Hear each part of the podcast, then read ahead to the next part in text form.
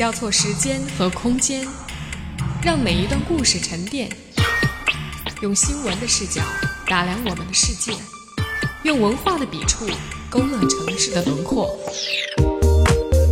凡素，素描时光。打开这本声音杂志，带你走进心灵的后花园。各位好，欢迎来到素描时光，我是凡素。父亲节，我们来听听关于父亲的故事吧。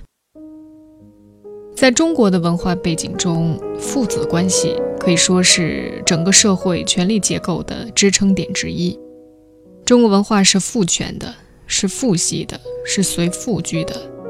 父子关系在中国的文化当中没有平等的传统，理解起来非常的复杂。对作家来说，要描述它、梳理它更加不容易。在我读过的关于父亲的文章中，北岛写的让我印象最为深刻，也最为的感动。那是《城门开》这本书的最后一篇文章。北岛的文字向来都是清冷克制的，而这样的风格写至亲之人，更是让人觉得文章处处都是汩汩暗流在涌动。它不显露，但是克制之间更加。显得深沉和浓烈。他自己也说过，在《城门开》这本书里面，北京四中和父亲这两篇分量最重，而父亲难度又更大。他一直设法回避，拖到最后呢，才不得不完成。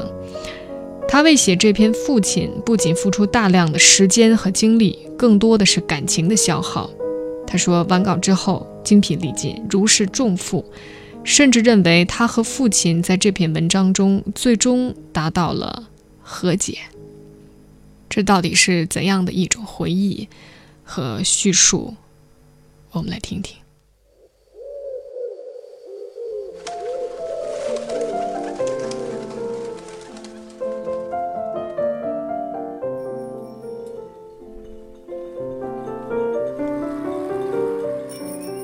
对父亲最早的记忆来自一张老照片，背景是天坛祈年殿，父亲开怀笑着，双臂交叠，探身伏在汉白玉栏杆上。洗照片时，他让照相馆沿汉白玉栏杆剪裁，由于栏杆不敢光，乍一看还以为衣袖从照片内框滑出来。这张照片摄于我出生前，喜欢这张照片是因为我从未见过他这样笑过。充满青春的自信，我愿意相信，这是关于他的记忆的起点。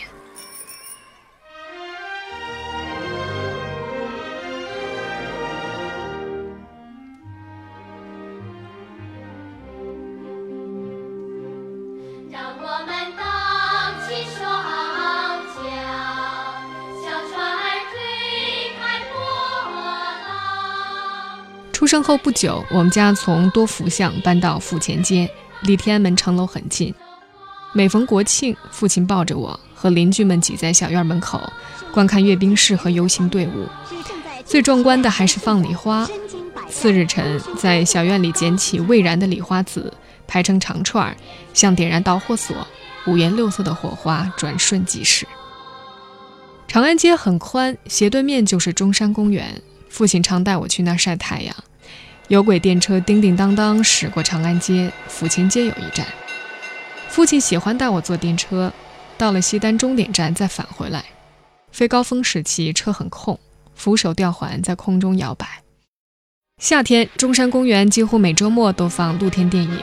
附近住户带着马扎板凳先去占地方，游客散坐在草坪或者石阶上，等着天完全黑下来。由于换盘或者断片，银幕一片空白，只剩下单调的机械转动声。给我印象最深的是苏联动画片《一朵小红花》，具体情节都忘了，只记得女主角是个小姑娘，为寻找世界上最美的小红花和怪兽，也就是王子的化身相逢。影片结尾处，她一路呼喊“凯哥哥”，异常凄厉，一直深入我的梦中。最让我困惑不解的是，一部电影银幕后的宫墙绿瓦就消失了。我追问父亲，但由于表达不清，所答非所问。后来才明白，竟有两个世界，银幕上的世界暂时遮蔽了现实世界。某个周日晚上，中山公园重放一朵小红花。那天中午，我过度兴奋，怎么也不肯午睡。父亲一怒之下把我关到门外，我光着脚哭喊，用力拍门。冰冷的石阶更让我愤怒，不知道我是怎么睡着的。醒来，天花板上一圈灯影，脚上的袜子让我平静。母亲探过头来，关切地看我。我问起一朵小红花，她说：“天黑了，我们错过了电影。”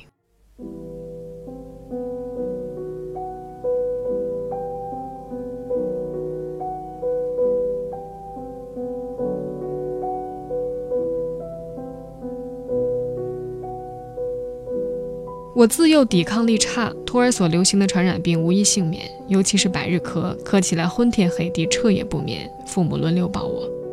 一位医生说，只有氯霉素才有效，这药是进口的，非常贵。父亲把积攒的最后一两黄金买下十几颗，遵医嘱，每颗去掉胶囊，分成两半，早晚各服一次。那药面特别苦，一喝就吐。父亲对我说：“这药特别贵，你要再吐，父母就没钱再买了。这次一定要咽下去。”我点点头，咬牙流泪，把药咽下去。我长大之后，父母反复讲这故事，好像那是什么英雄业绩。其实这类传说是每个家庭传统的一部分，具有强大的心理暗示，甚至背后还有祖先们的意志，也就是只许成功，不许失败。小时候，父亲很有耐心，总陪我玩，给我讲故事。他在一个小本子的每页上画上小人儿，每个动作略有变化，连续翻小本子，那小人儿就会动起来，好像动画片。弟弟妹妹逐渐取代了我，我有点失落，有点吃醋，也有点骄傲。我长大了，从阜外大街搬到三不老胡同一号，独门独户。平时父母早去晚归，在钱阿姨监督下。我们按时睡觉、起床、做功课，只有星期天例外。妈妈起得早，帮钱阿姨准备早饭。我们仨赖在父母床上，跟父亲玩耍。有一阵儿，我们迷上语言游戏，比如按各自颜色偏好，管父亲叫红爸爸、蓝爸爸和绿爸爸，再随意互换，笑成一团。父亲却有不同的颜色。和父亲最早的冲突，在我七岁左右。那是我们住保险公司宿舍。和于彪文叔叔一家合住四室的单元，每家各两间，共用厨房、厕所。那年夏天，于叔叔被划成右派，跳楼自杀。他的遗孀独自带着两个男孩，凄凄惨惨戚戚。那场风暴紧跟着也钻进我们家门缝，父母开始经常吵架，似乎只有如此才能释放某种超负荷的能量。转眼间，父亲似乎获得风暴的性格。满脸狰狞，丧心病狂，整个变了个人。我坚定地站在母亲一边，因为她是弱者。起因都是鸡毛蒜皮的小事儿，要说也并非都是父亲的错。比如他喜欢买书，有一次买来成专班的俄汉大词典，他正在学俄文，买字典本来无可厚非。我至今还记得那词典定价十二块九，是我当时见过的最贵的书。对五口之家的主妇来说，还是有点难以接受。那是家庭政治中最晦暗的部分。有一次，父亲把着卧室门大叫大喊，母亲气极了，抄起五斗柜上的花瓶扔过去，他闪身躲过，花瓶粉碎。我正好在场，作为唯一的目击者，吓得浑身发抖，但我还是冲到父母中间，瞪着父亲，充满了敌意。这是他没料到的，扬起巴掌停在空中。母亲生病，似乎总是和吵架连在一起。每当他卧床不起，我就去附近的糕饼店买一块奶油蛋卷，好像那是仙丹妙药。走在半路，我打开纸包，打量白雪般溢出的奶油，垂涎欲滴，却从未动过一指头。一天晚上，父亲认定我偷吃了五屉柜里的点心。我虽以前偷吃过，但那回纯属冤枉，我死不认账，被罚跪，并且挨了几巴掌。最让我伤心的是，母亲居然站在父亲一边。红爸爸、蓝爸爸、绿爸爸，突然变成黑爸爸。搬到三不老胡同一号，父母吵架越来越频繁。我像受伤的小动物，神经绷紧，感官敏锐，随时等待灾难的降临。而我的预感几乎每次都应验了。我恨自己，恨自己弱小无力，不能保护母亲。父亲的权力从家里向外延伸。一天晚上，我上床准备睡觉，发现父亲表情阴郁，抽着烟在屋里踱步。我假装看书，注意着他的一举一动。他冲出去，用力敲着隔壁郑方龙叔叔的门，听不清对话，但父亲的嗓门越来越高，还拍桌子。我用被子蒙住头，听见的是咚咚心跳。我感到羞愧。父亲半夜才回来，跟母亲在卧室里窃窃私语。我被噩梦缠住。在楼道碰见郑叔叔，他缩脖怪笑，目光朝上，好像悟出人生真谛。我从父母的只言片语拼凑出意义。郑叔叔犯了严重错误，父亲代表组织找他谈话。多年之后，父亲告诉我，如果调令早几个月，他肯定犯错误在先，正好和郑叔叔兑换角色。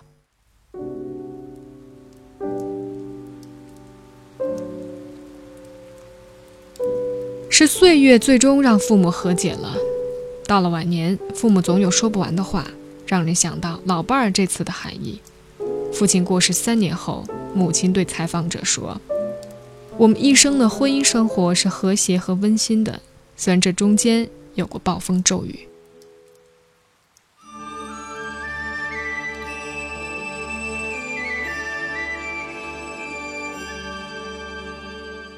从一九六零年夏天起，父亲从民主促进会借调到中央社会主义学院，在教务处工作。那是中共统战的一部分，所有学员都来自各民主党派上层。每逢周末，我带着弟弟妹妹去玩。社会主义学院呢，位于紫竹院北侧，乘十一路无轨电车在终点站下车，沿白石桥向北走五六百米，一路荒郊野地，流水匆匆，蛙噪虫鸣。那是白色的六层楼建筑群，前面喷水池总是干着的。大门有军人站岗，进门登记。后来跟传达室的人熟了，免了这道手续。父亲在他宿舍旁临时借了个房间，我们跟着沾统战的光。那儿伙食好，周末放电影，设备先进，比如有专用的乒乓球室。父亲是国家三级乒乓球裁判，最低一级的，主裁的都是业余比赛。却保持一贯的专业精神，他正襟危坐，镜片闪闪，像机器人一般挨板，一字一顿报分数，三比二换发球，并交叉双臂宣布交换场地。父亲很忙，往往在餐厅吃饭的时候才出现。我喜欢独自闲逛，常常迷失在楼群的迷宫中。跟开电梯的王叔叔混熟了，我帮他开电梯。他是转业军人，更让我充满敬意，缠着问他用过什么枪。后来听说他在文革中自杀了。有一天，父亲神秘地告诉我，有个学员的宿舍被撬，洗劫一空，损失达十万元，那可是天文数字。父亲又补了一句：“没什么，他当天坐飞机回上海，又置办了一套新家具。他可是全国有名的红色小开。”他低声说出那名字，好像是国家机密。闲得无聊，我跟弟弟妹妹躺在床上齐唱：“我们是共产主义接班人。”唱到结尾处，他俩总是故意跑调，把我气疯了。这可是立场问题，更何况是在这样的地方。我向父亲告状，他摸摸我的头说：“他们比你小，你该耐心点儿。”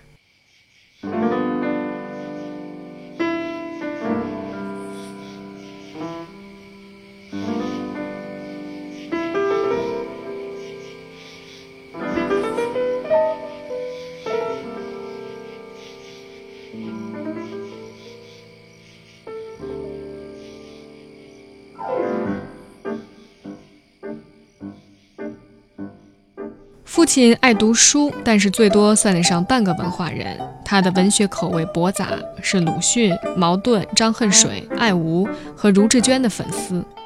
他订阅各种各样的杂志，从《红旗》《收获》《人民文学》到电影艺术、俄语学习、曲艺和无线电，很难判断他的爱好和价值取向。他骨子里却是个技术至上主义者。困难时期，他买来牡丹牌收音机和四种变速的电场机，把蓝色多瑙河带进我们阴郁的生活。文革焕发了他的新热情，从路线斗争转向线路连接，也就是半导体收音机。从1967年冬开始，他奔走于各种器材店之间，买回一堆电子零件，家里成了作坊，从写字台扩张到餐桌，快没地方吃饭了。他借助各种参考书，把红红绿绿的电线焊在接线板上，焊接前把电烙铁戳进松香，吱吱地冒出浓烟。我半夜醒来，灯总是亮着，云雾缭绕，墙上是他歪斜的影子。经过反复试验，噪音终于变成样板戏的过门，全家都跟着松了口气。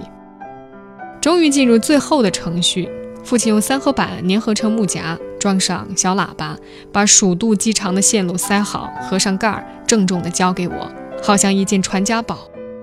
去学校的路上，我书包里的半导体正播放着《红色娘子军》。由于接触不良或者天线角度问题，时断时续，得靠不停的拍打才能将革命进行到底。到学校还没来得及显摆，就散了架。一九七五年夏天，我们家买来九寸红灯牌黑白电视机，这是全楼除民进秘书长葛志成家外的第一台，引起小小的轰动。每天晚饭之后，邻居们涌进我家，欢声笑语，大家好像共看一本小人书。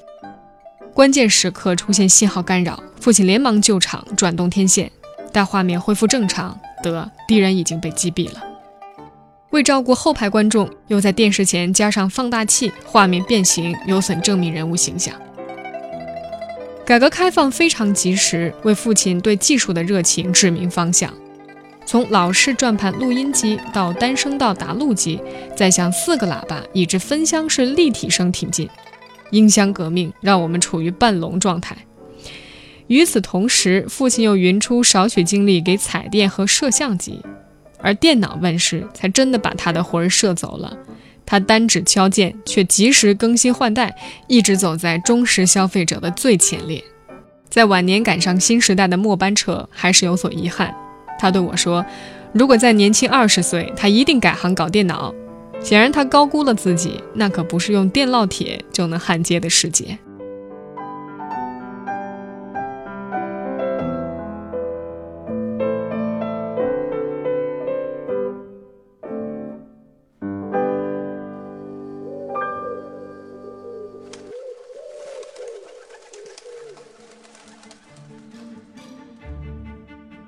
解放后，父亲先在人民银行总行工作。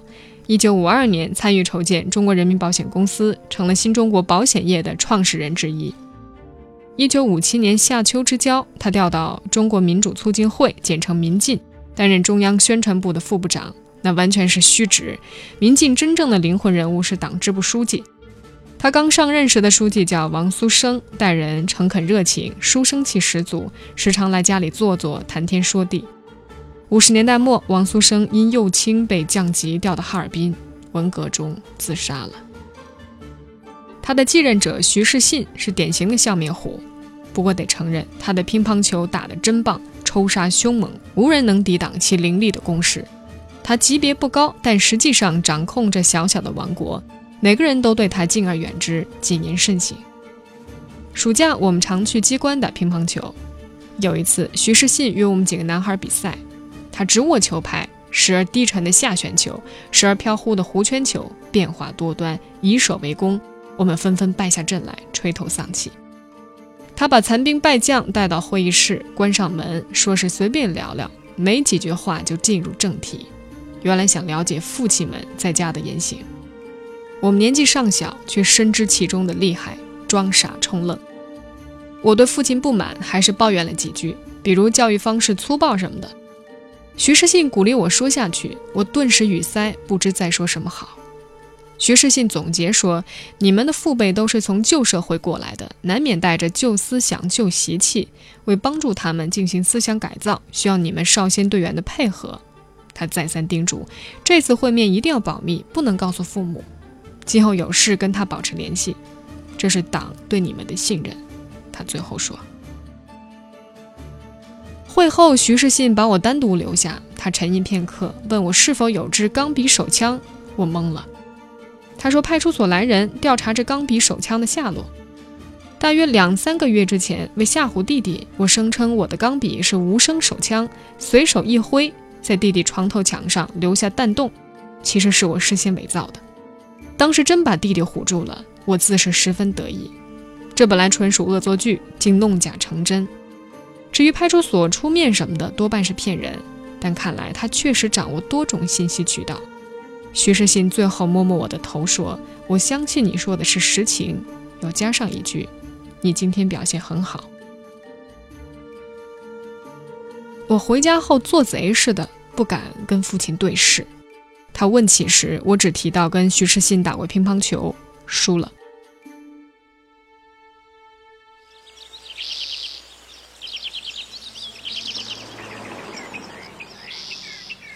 一九九九年秋天，父母来美国探视，我常开车陪他们出游。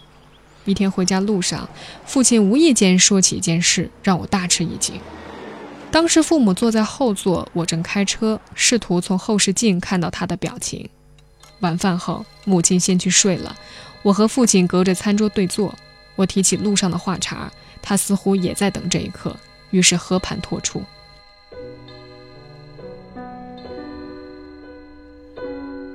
谢冰心在民进中央挂名当宣传部长，凡事不闻不问。父亲身为副部长，定期向他汇报工作，这本是官僚程序，而父亲却另有使命，那就是把和谢的谈话内容记录下来，交给组织。父亲每隔两三周登门拜访，电话先约好，一般在下午饮茶轻谈，回家后根据记忆整理写成报告。据父亲回忆说，大多数知识分子是主动接受所谓思想改造的，基本形式有两种，一个是小组学习，一个是私下谈心。像谢冰心这样的人物，自然是思想改造的重点对象之一。把私下谈心的内容向组织汇报，在当时几乎是天经地义的。让我好奇的是，他能得到什么真心实话吗？父亲摇摇头说，谢冰心可不像他早期作品那么单纯。正如其名所示，心已成冰。每次聊天都步步为营，滴水不漏。只有一次，他对父亲说了大实话：“我们这些人一赶上风吹草动，就像蜗牛那样，先把触角伸出来。”看来他心知肚明，试图通过父亲向组织带话，别费这份心思了。那是深秋之夜，夜凉如水。后院传来阵阵的虫鸣，冰箱嗡嗡声。我劝父亲把这一切写出来，对自己也对历史有个交代。这绝非个案，涉及一段非常特殊的历史时期，涉及知识分子与革命错综复杂的关系。他点点头，说：“再好好想想，这事儿就此搁置，再被提起。”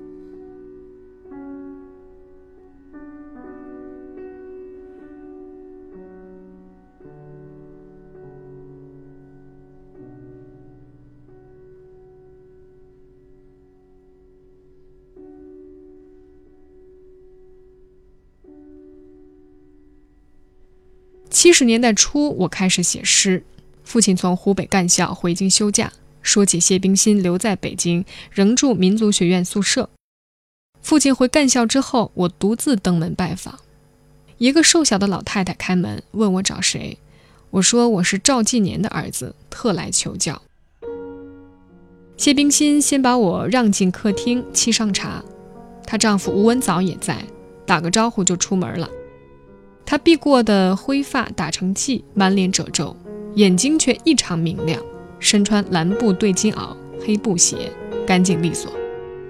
我坐定，取出诗稿，包括处女作《因为我们还年轻》和《火之歌》等。他评价是正面的，对个别词句提出修改建议。兴之所至，他把我从客厅带进书房。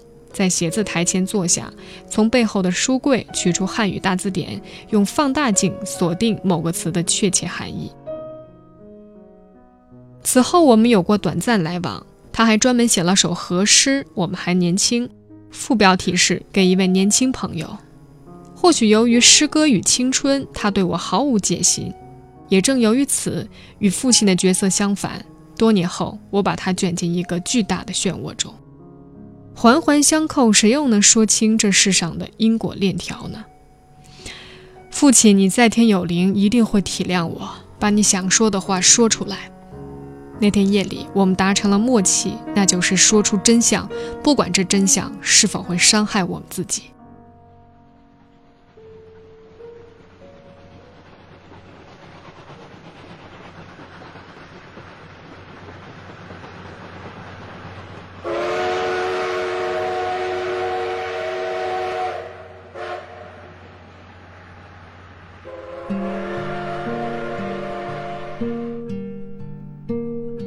亲说：“人生就是个接送。”一九六九年无疑是转变之年。那年开春，我被分到北京六建公司当工人，接着弟弟去了中蒙边界的建设兵团，母亲去了河南信阳地区的干校。秋天，妹妹由母亲的同事带到干校，父亲留守到最后。年底去了湖北沙洋的干校。不到一年功夫，人去楼空，全家五口分五个地方，写信都用复写纸，一式四份儿。父亲在他的笔记里写：“郑开被分配到六建当工人，他第一次离开家，做父母的自然不放心。头天晚上，我们全家五个人到新街口牛奶店要了牛奶和点心，算是给他送行。在收拾行李时，我们怕他冻着，让他把家里仅有的一件老羊皮大衣带上。第二天，他离开家，我们都送到大门口。我还想再看他一眼，知道他在崇元观上车。”便在他走后不久，搭无轨电车赶到那里。我看见他在等车，没跟他打招呼，只是在远处看他上车后才回家。我的眼眶湿润了。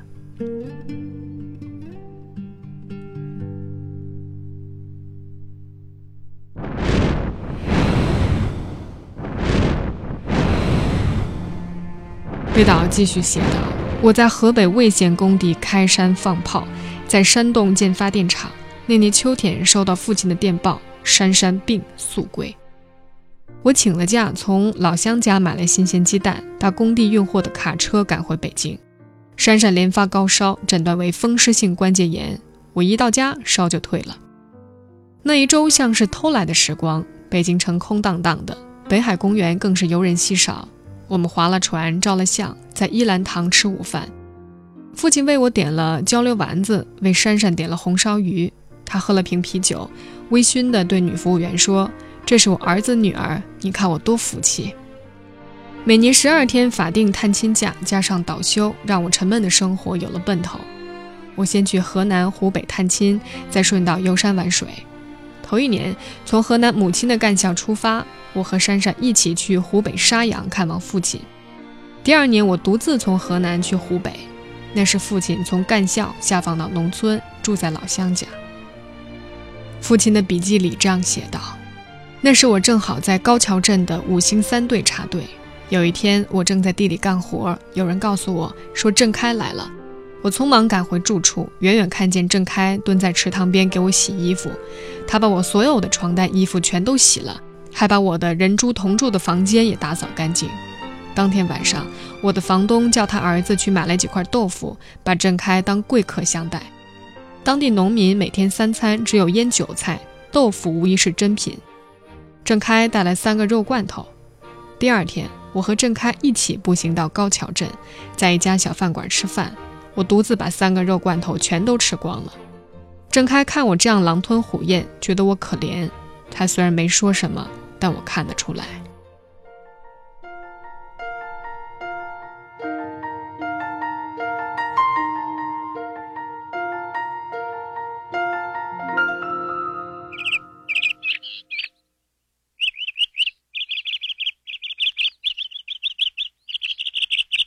一九七一年深秋，父亲独自回京待了几天。那天晚上，我备了几道小菜，爷俩边喝边聊。我提到九一三事件，越说越激动，父亲随声附和。我们都醉了，隔着书桌昏睡过去。第二天早上，我醒来，发现父亲呆望天花板，很久才开口。他再三叮嘱我不要出门乱说，免遭杀身之祸。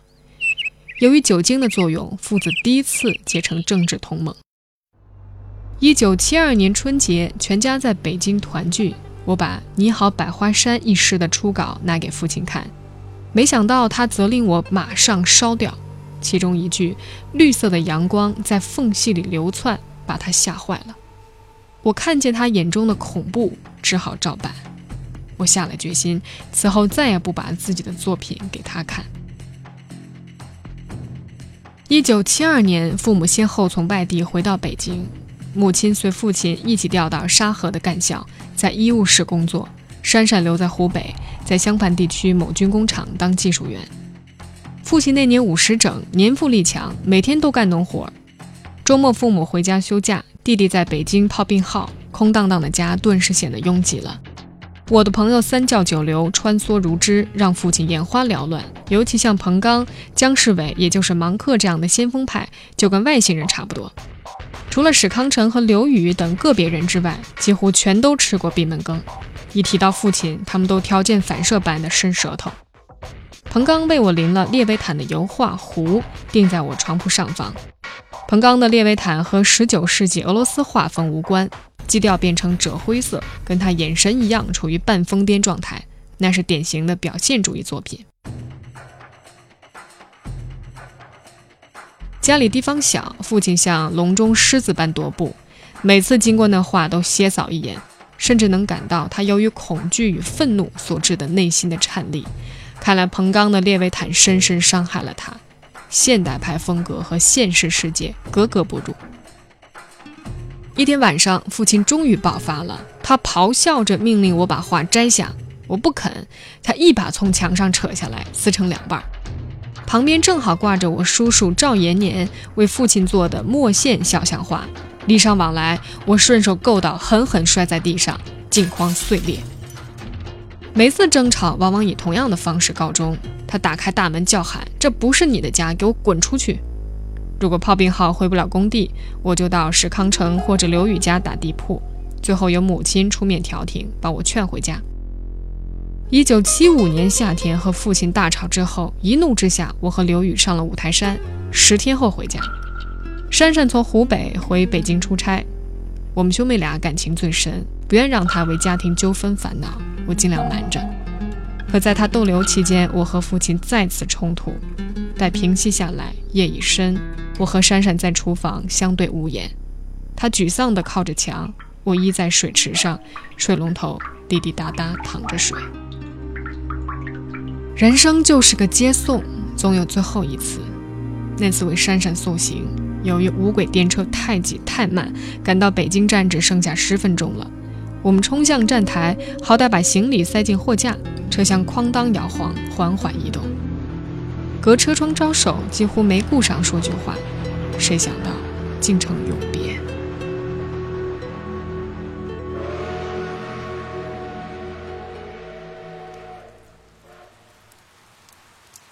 一九七六年七月二十七号晚上，我在传达室接到长途电话，得知珊珊因游泳救人失踪的消息，连夜骑车去电报大楼打长途电话通知在远郊的父亲和弟弟。第二天凌晨，山摇地动，唐山地震了。父亲和弟弟中午赶回家，人们都聚在院子里，母亲已处于半昏迷状态。我和父亲决定立即动身去襄樊，先上楼取随身衣物。我紧跟在父亲后面，磕磕绊绊，几乎连滚带爬上四楼。他老泪纵横，喃喃自语。我冲动地搂住他，一起痛哭，并保证今后再也不跟他吵架了。去襄樊是地狱之旅，不堪回首。那两年家中一片愁云惨雾，我把工地哥们儿陈全请来为父母说快板书，博得一笑。两年之后，母亲因为长期抑郁，患上心因性精神病，由我们轮流照看。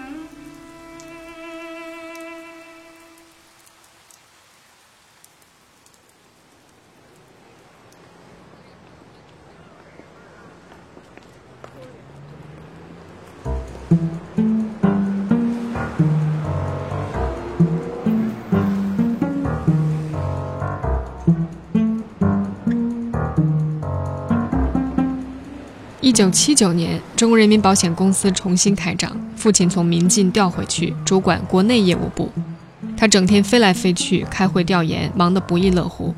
一九八零年秋，我结婚搬了出去，和父亲关系有了明显改善。平时各忙各的，周末或者逢年过节，全家聚聚吃饭、打麻将、东拉西扯。八十年代是连接两个夜晚的白色走廊，虽说阴影重重，险象环生，但人们似乎充满希望。直到进入一个更让人迷失的夜晚。一九八九年春，我离开中国，两年多后，父母带上甜甜去丹麦看我。母亲的腿摔坏了，走路不便，我和父亲轮流推轮椅。父亲一九九零年退休，明显见老了，身材抽缩，满口假牙，大概互相看不惯。我跟父亲还会闹别扭，但很少争吵，相当于冷战。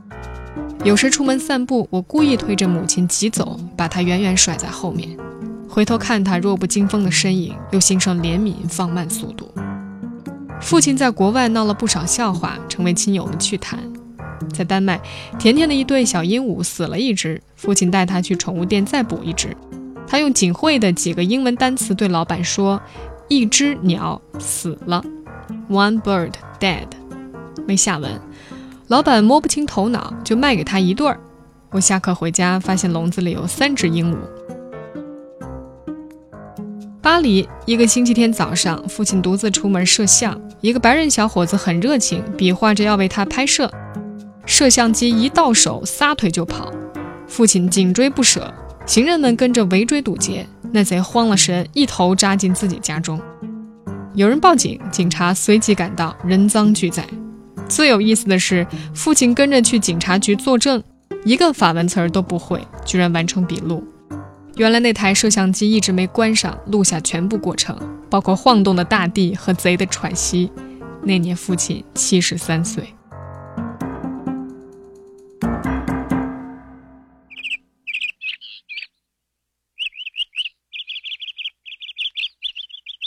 带我搬到加州定居，父母去住过两次。美国乡下生活实在太无聊，我又忙，只能偶尔陪他们出门散心。自八十年代起，我和父亲的地位颠倒过来，他对我几乎言听计从，至少口是心非。我们从未真正平等过。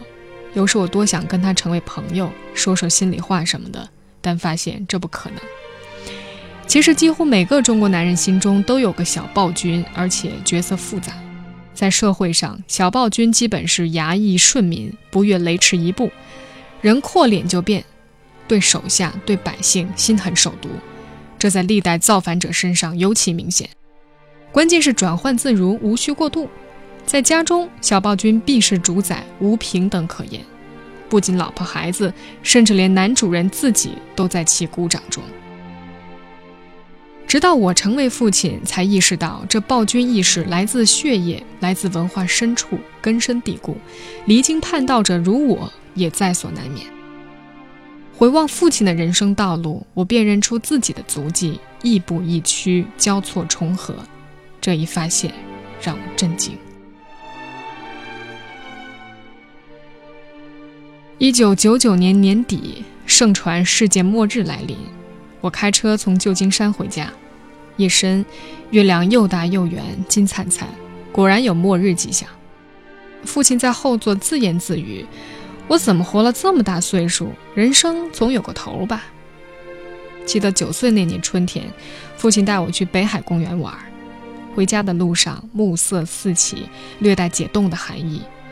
沿湖边徐行，离公园后门两三百米处，父亲放慢脚步，环顾游人，突然对我说：“这里所有的人一百年后都不在了，包括我们。”我愣住，抬头看父亲。他镜片闪光，隐隐露出一丝嘲笑。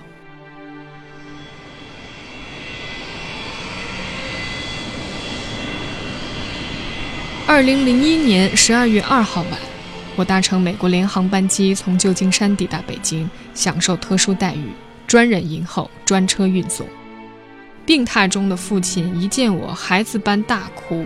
我坐床头，紧握他的手，不知如何安慰才好。急中生智，我取出为他买的新款数码相机，终于让技术至上主义者平静下来。但他左手已经不听使唤，根本玩不转。父亲患的是肾癌和乙肝，外加左边偏瘫，他行动不便，神志清醒。他用助走器上厕所，我鼓励他，让他相信，只要坚持锻炼就能康复。每天访亲会友，晚上回家卧在床头陪他一会儿，把红酒倒进玻璃杯，让他用吸管吸几口，享受这人世间的那点醉意。他摘掉假牙后，两腮深陷，目光茫然。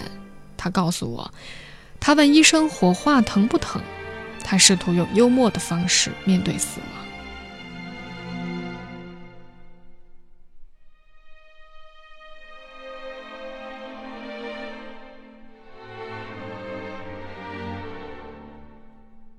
父亲离世前我获准回去三次每次一个月。由于强烈的生存意识他过了一关又一关但最后半年他全面崩溃了只能靠药物维持第二次脑血栓废掉了语言能力，对像他这样话多的人是最大的磨难。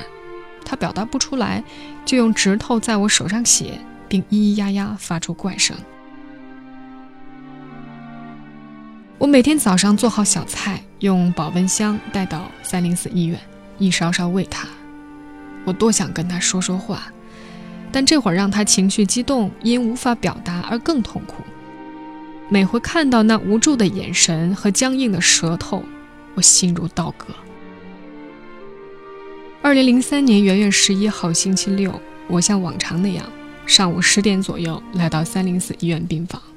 第二天我就要返回美国了。中午时分，我喂完饭，用电动剃须刀帮他把脸刮净。我们都知道，最后的时刻到了。他舌头在口中用力翻卷，居然吐出几个清晰的字：“我爱你。”我冲动地搂住他，爸爸，我也爱你。记忆所及，这是我们第一次，也是最后一次这样说话。第二天早上，我本想在去机场的路上再见一面，但时间来不及了。坐进机舱，扩音器播放空中小姐软绵绵的声音，马上就要起飞了。我向北京城，向父亲所在的方向，默默祈祷。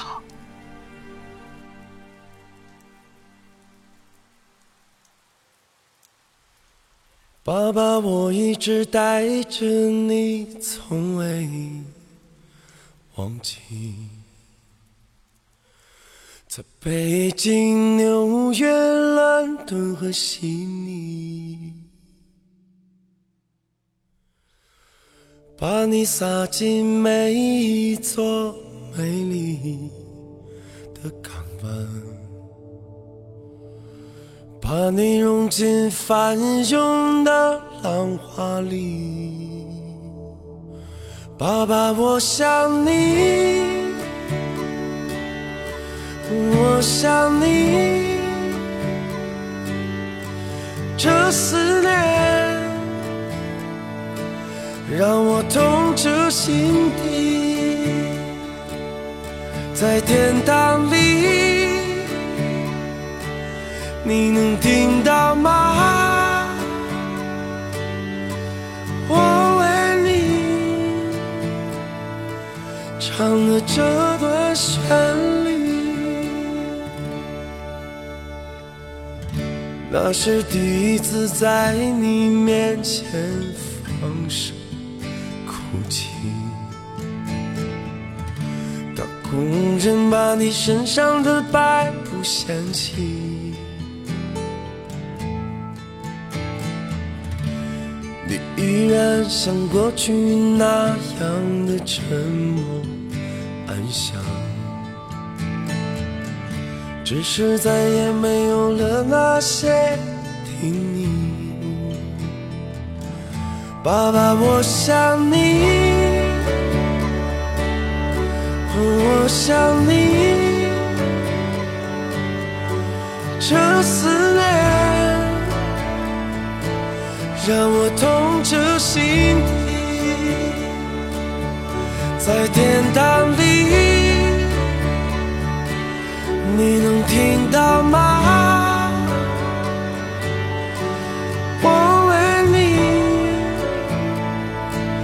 默默祈祷的声音。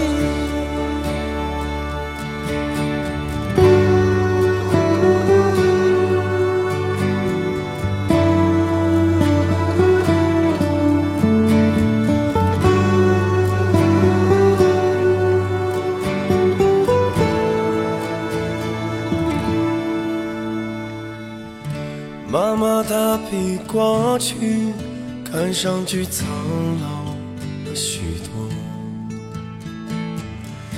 每天总会整夜开着电视，因为他的生命里突然没有你。那是怎样一种无法承受的孤寂？爸爸，我问你。我分你，为何你独自匆匆的离去，在天堂里？